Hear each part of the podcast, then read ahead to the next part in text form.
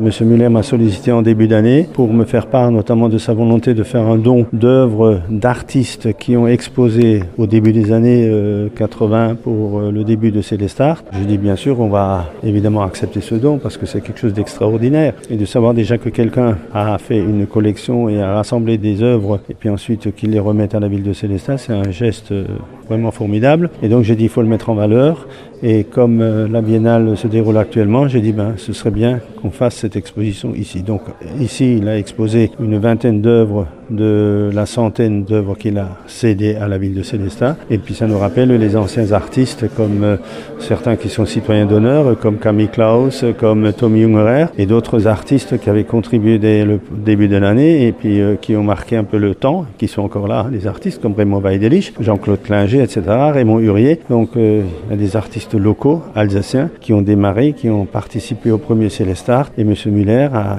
eu l'idée intéressante, notamment de pouvoir rassembler des œuvres, de les récupérer, de les acheter et d'en faire une collection. Et cette collection, il l'a cédée à la ville de Célestin et nous pouvons lui rendre hommage pour ce geste intéressant. C'est un don qui restera évidemment bien conservé à la ville de Célestin et qui permettra notamment de rappeler bah, dans quelques années ce qu'était au départ Célestart.